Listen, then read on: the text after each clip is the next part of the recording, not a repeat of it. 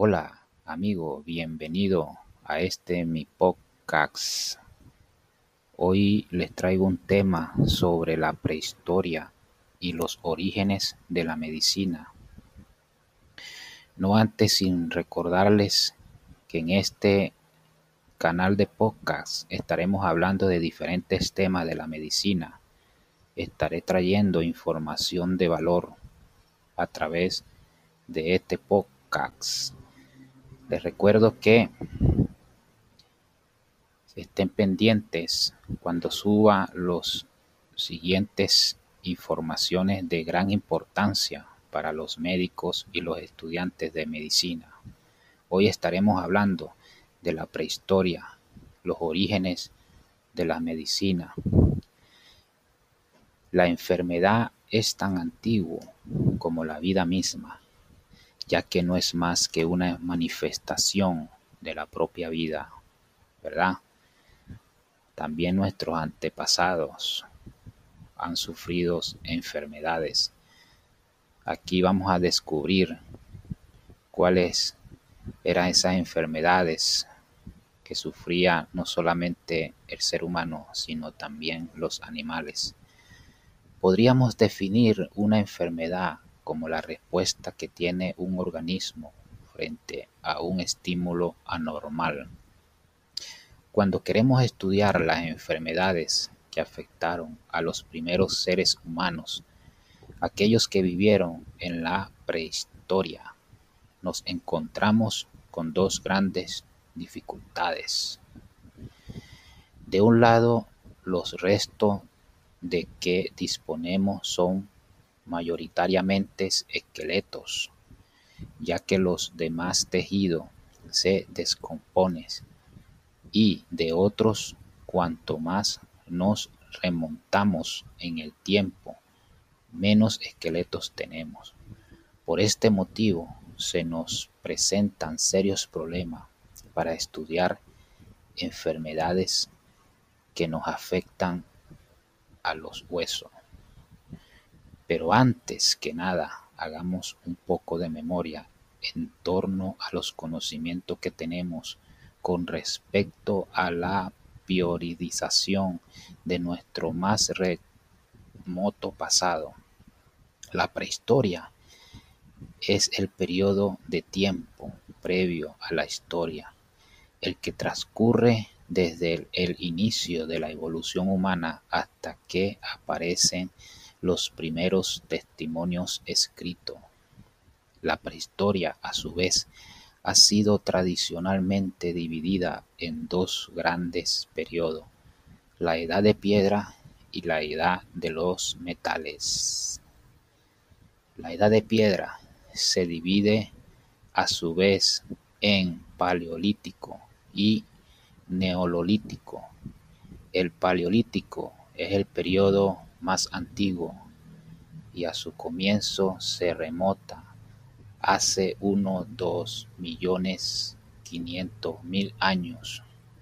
Durante esta época, el ser humano fue nómada y se alimentaba de la caza, de la pesca y la recolección fue precisamente durante aquellos tiempos, hace aproximadamente un millón quinientos mil años, cuando empezó a utilizar el fuego. ¿Qué fue lo que marcó el paso del Paleolítico al Neolítico? El descubrimiento de la agricultura, a pesar de que es difícil fijar una fecha de arranque, ya que diferentes grupos humanos llevaron a cabo la denominada revolución agrícola en diferentes momentos se suele utilizar como punto de partida para datar una época que se remonta unos cinco mil años antes de la era cristiana. En ese momento aparecieron los primeros asentamientos humanos y surgió el tejido y la cerámica. Al periodo más reciente de la prehistoria se le denomina edad de los metales, dividido en tres grandes etapas. cada una de las cuales recibe el nombre de metal que se utilizó edad de cobre, edad de bronce y edad de hierro. Impresionante la historia. Por eso es importante saber de dónde venimos y hacia dónde vamos. Paleopatología, cómo podemos acercarnos a los conocimientos médicos y a los remedios que utilizaron los hombres de la prehistoria a través de dos herramientas de conocimiento, la paleopatología y la paleomedicina. La paleopatología es la rama de la medicina que estudia la enfermedad que se puede estudiar en restos fósiles y en momias. A pesar de que los conocimientos que nos aportan son limitados y fragmentarios, se ha podido deducir gracias a ella a la enfermedad existía desde mucho antes. Wow, hermano. Las enfermedades ya existían desde mucho antes. Queridos oyentes, vamos a seguir vamos a seguir.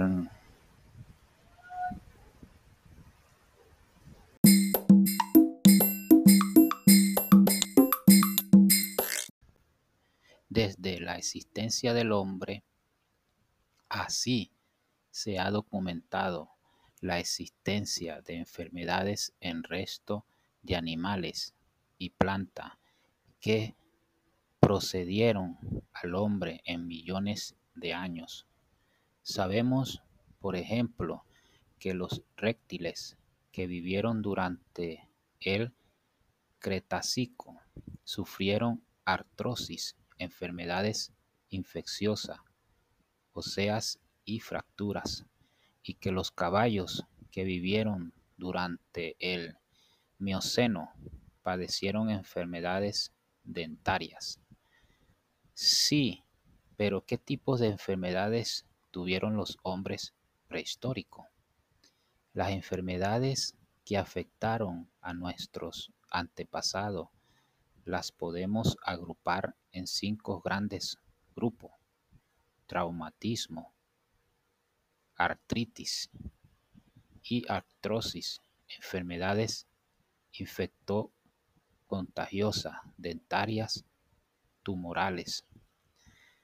Los traumatismos no son propiamente una enfermedad, ya que consiste en la acción de un objeto animado o inanimado contra nuestro organismo. Las consecuencias de los traumatismos tienen una elevada presencia en los restos óseos procedentes de la prehistoria, debido a las condiciones de vida de la lucha entre los grupos tribales a los occidentes y a los ritos sacrificiales.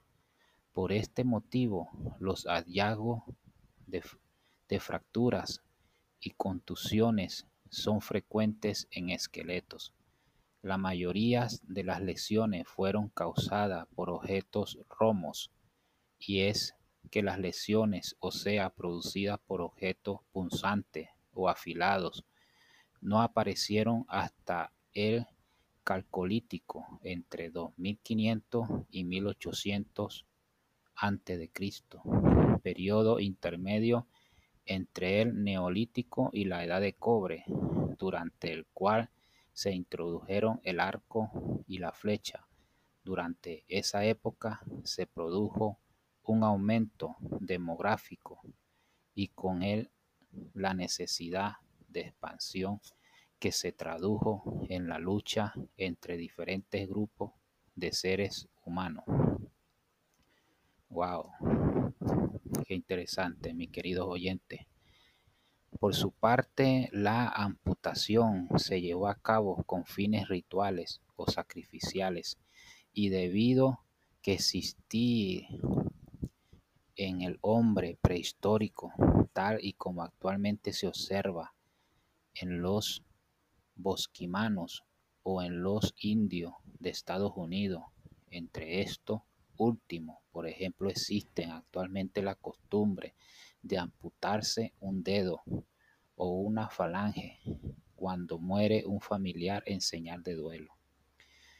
En las representaciones prehistóricas en donde aparecen manos pintadas en negativo, cuevas de las mil manos en la provincia de Argentina, de Santa Cruz, cueva de Tassili, situada en Argelia, a unos 2.000 kilómetros al sur de la capital, Argel, la Pasiega, en el municipio español de Puente Viesgo, en Cantabria, podríamos comprobar cómo en algunas de ellas faltan dedos, falange, habitualmente el dedo menique, lo cual indica que las manos que sirvieron de modelo habían sido mutiladas.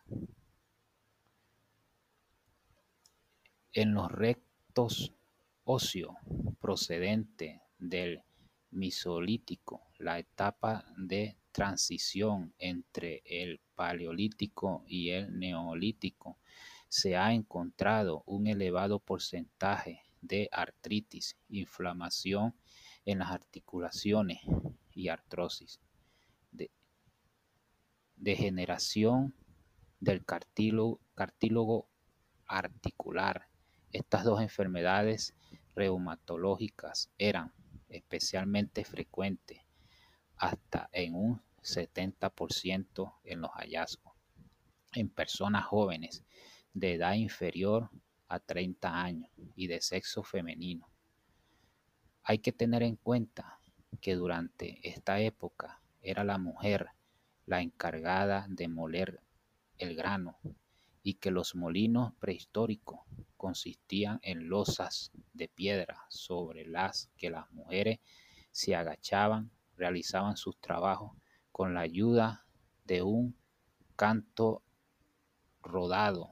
Así pues fueron las duras condiciones de vida de que aceleraron la aparición de estas enfermedades que actualmente se diagnostican en personas de edad más avanzada.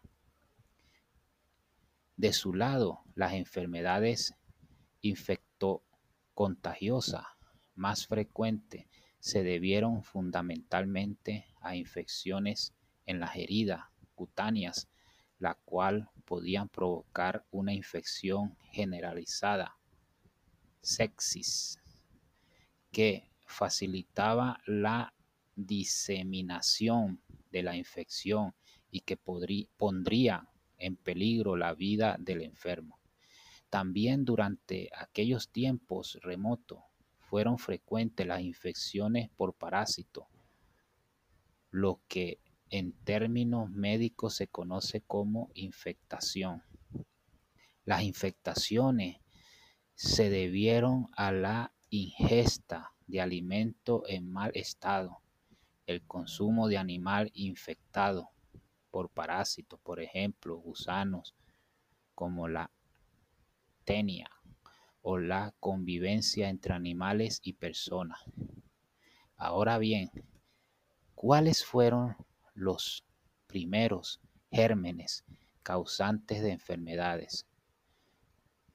Los paleopatólogos han encontrado bacterias folizadas en formaciones geológicas que se remontan a más de 3.500 millones de años. La diversidad de bacterias en ese momento debió ser enorme y es bastante probable que no fuese patógenos, gérmenes capaces de producir enfermedades. Es fácil pensar que su patogenicidad se puso en manifiesto cuando tuvieron que enfrentarse unas especies con otras, y fuera en ese momento cuando se hicieron necesario luchar y establecer mecanismos de defensa, dado que la datación de los virus es bastante posterior. Se puede afirmar que hubo un tiempo en que no hubo enfermedades virales, pero sí bacterianas. Al igual que los huesos, las piezas dentarias se conservan bastante bien con el paso del tiempo, por lo que su análisis nos puede aportar gran información no solo desde un punto de vista médico, sino también desde un punto de vista social. Por ejemplo, en relación con el tipo de alimentación. Las pérdidas dentarias debieron ser muy frecuentes en esa época, con la posterior atrofía de los alveolos dentarios y desplazamiento de las piezas vecinas. Llama la atención el hecho de que no haya encontrado dientes con caries en el hombre paleolítico. Probablemente los cambios de alimentación que se produjeron durante el neolítico favorecieron la aparición de esta enfermedad. Esto no quiere decir que el hombre paleolítico no tuviera problemas dentarios, que los tenían y además eran muy importantes la dureza de la carne cruda, la presencia de restos minerales en los vegetales favorecieron la abrasión dentaria y el desgaste de la encía. Las mandíbulas encontradas están dañadas en su mayoría hasta la raíz, por lo cual hace pensar que las infecciones debieron ser bastante frecuentes hay que tener presente otros hechos importantes si se produce una degradación excesiva de las mandíbulas y los dientes se reduce de la forma importante el consumo de alimentos debido a que no se puede masticar correctamente, lo cual puede poner en peligro la propia subsistencia del individuo.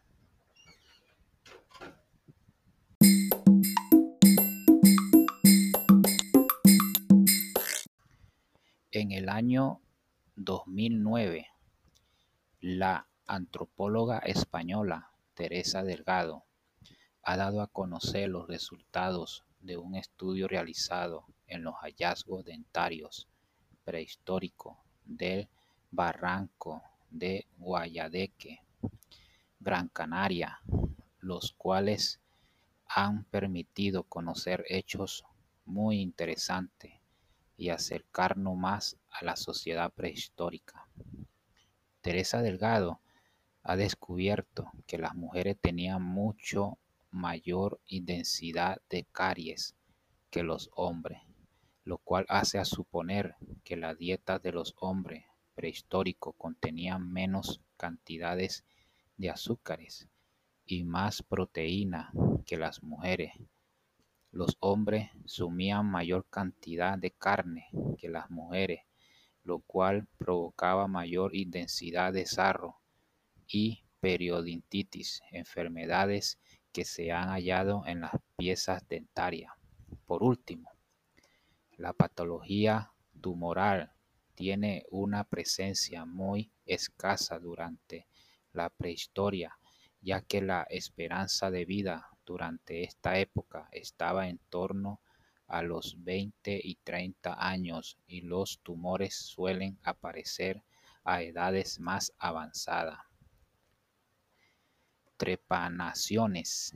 No es infundado el temor que tienen los pacientes en el siglo XXI a ser sometido a una cirugía cerebral ya que un pequeño error quirúrgico puede provocar dramáticas consecuencias para el paciente.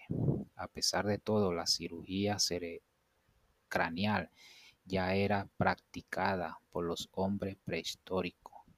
El término cirugía deriva del griego cheiros, que significa mano, y del ergón, trabajo. Literalmente, las cirugías es el arte de trabajar con las manos.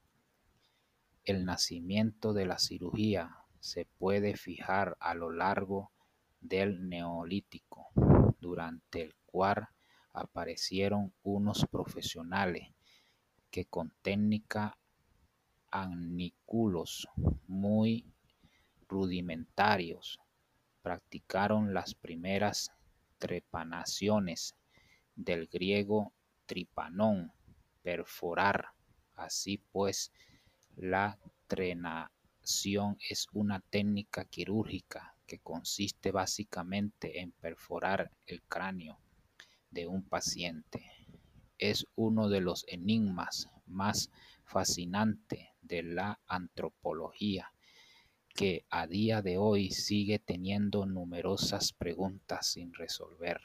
Interesante, ¿no? Querido oyente, es algo impresionante. Esto me fascina, me, me no sé, me, me lleno de emoción como saber que nuestros antepasados eh, tenían estos conocimientos, ¿verdad? Que hoy nuestros científicos y nuestros médicos aún tienen preguntas sin resolver. Prosigamos. El arte de trepanar, que no es específico en una región geográfica concreta, es una técnica quirúrgica que fue realizada por multitud de pueblos prehistóricos en nuestro planeta y se han encontrado cráneos trepanados en prácticamente todos los continentes. Este tipo de cirugía debió ser una práctica relativamente frecuente a lo largo de la prehistoria. En un estudio realizado en Francia, en un grupo de más de 120 cráneos, con una antigüedad de 8.500 años, 40 de ellos mostraban señales de haber sido trepanados en vida. Además, y esto es todavía más curioso, se han encontrado cráneos en los que se practicaron varias trepanaciones. Uno de los más estudiados es un cráneo con dos trepanaciones realizadas en diferentes momentos y que fue encontrado en un yacimiento de Alsacia, en Francia. Tiene una antigüedad de 5000 y en un análisis realizado ha demostrado que el individuo murió varios años después de la cirugía. ¡Wow! Tremendo, impresionante. Impresionante todo, todo esto. Este tipo de práctica no se detuvieron en la prehistoria y se continuaron haciendo a lo largo de los siglos. Eso sí, utilizaron procedimientos operatorios más complejos y ampliando el número de orificios trepanadores. El récord en cuanto a trepanaciones en un mismo cráneo se refiere lo tiene un cráneo encontrado cerca de la antigua capital de Icaica de Cusco y que data del siglo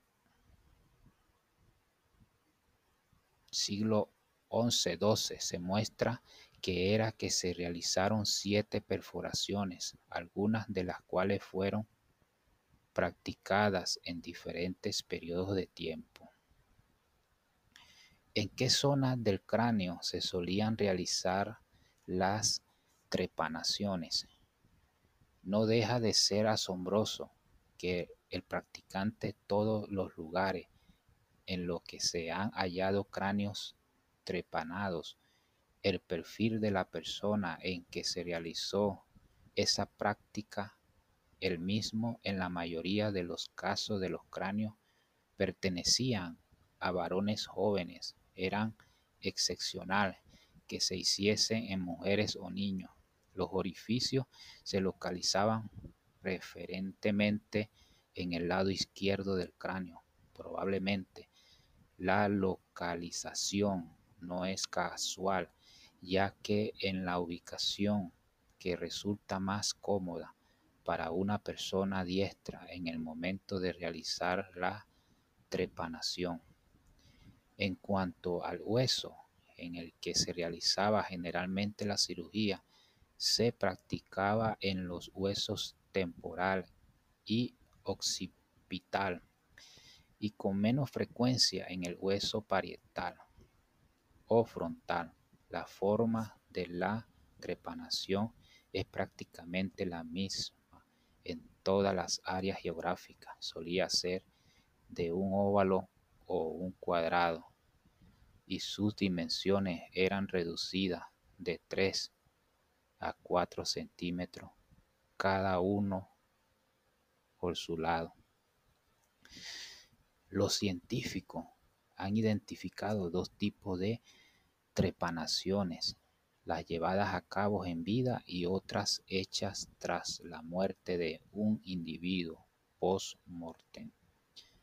Poder distinguir entre una trepanación realizada en vida y otra post-muerte no plantea grandes problemas para la investigación, pues hasta con analizar si el hueso se puede identificar área de cicatrización, callo de fractura y en tal caso la trepanación se realizó en vida. En la perforación de los huesos craneales, calota, los cirujanos empleaban cuchillos trepano realizados con obsidiana y sílex. Los resultados de estas prácticas son todavía más asombrosos si tenemos en cuenta que no se utilizaba ningún anestésico.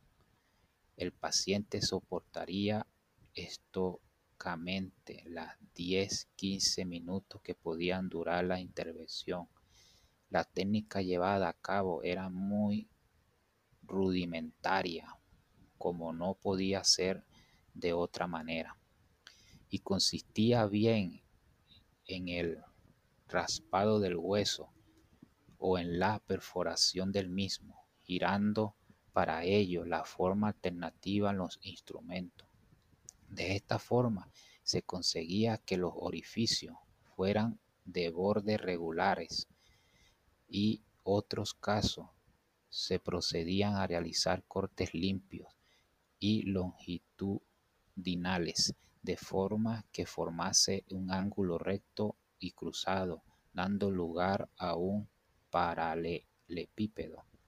Es imposible que los incas hayan sido los trepadores más entusiastas de todos los tiempos, en una época correspondiente a la Edad Media europea, concretamente en el siglo XV, puede ser considerado unos cirujanos sofisticados que mejoraron considerablemente la técnica y emplearon un cuchillo de obsidiana denominado tumí, realizado mediante una aleación de oro, plata, cobre. Durante este periodo era costumbre que los incas, una vez terminada la intervención, reconociesen el polvo del hueso y lo guardasen, ya que atribuían propiedades mágicas. Cuando uno piensa durante unos segundos la suerte se corrían los pacientes sin duda sospecha que la tasa de mortalidad sería elevadísima. Sin embargo, los investigadores han contactado que más de la tercera parte de los sujetos que se sometía a una trepanación conseguían sobrevivir y la posibilidad de que hubiese complicaciones posquirúrgicas del tipo de la infección era baja. ¿Qué impulsó a nuestros ancestros a perforar la bóveda craneana? El motivo para excavar un cráneo debía ser distinto si se realizaba en un cadáver o en un vivo. En la trepanación post muerte es posible que su finalidad fuere obtener un fragmento óseo rondelle, una especie de amuleto al que se le atribuían poderes mágicos. Los rondelles serían poderosos talismanes para ayuntar a los espíritus. También es posible, como se observa actualmente en los kayak pornio, que practicaban fuese para colgar el cráneo en la pared de la cueva, asimismo como una finalidad mágica más decorativo o el cráneo se utilizaba en los rituales a modo de vaso. Cualquier cráneo valdría para este fin, probablemente no ya que no deja de ser curioso que se haya contactado que las trepanaciones post-muerte se realizaban casi siempre en cráneos en lo que se habían realizado una trepanación en vida. ¿Por qué razón se eligen estos cráneos y no otros? Es posible que los hombres primitivos consideraban a los supervivientes de una trepanación eran especie de santones y, y por este motivo su cráneo tenía un mayor valor mágico. En cuanto a las trepanaciones realizadas en vivo, podían tener un fin quirúrgico o médico. En el primer caso, la trepanación se realizaría para retirar los fragmentos óseos aplastados tras una contusión craneal. En cuanto a los fines médicos, es posible que la trepanación fuese el tratamiento de la migraña, la epilepsia o la locura. La cuestión que surge a continuación es si esta enfermedad era frecuente durante la prehistoria. La epilepsia es un síntoma frecuente cuando existe déficit de vitamina D. Enfermedad que era frecuente en el neolítico. Sobre la locura no podemos especular con cierta solidez científica porque no es posible conocer su incidencia. En relación con la migraña, se extrapolamos lo que sucede actualmente es una frecuencia en mujeres jóvenes y con hemos visto las trepanaciones se realizaban mayormente en jóvenes, por lo que, que se hicieron para tratar a estos enfermos.